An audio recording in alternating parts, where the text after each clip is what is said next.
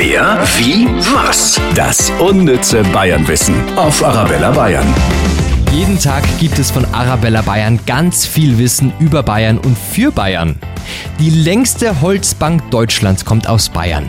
Die steht direkt am Altmühltal-Panoramaweg in der Gemeinde Dollenstein im oberbayerischen Landkreis Eichstätt.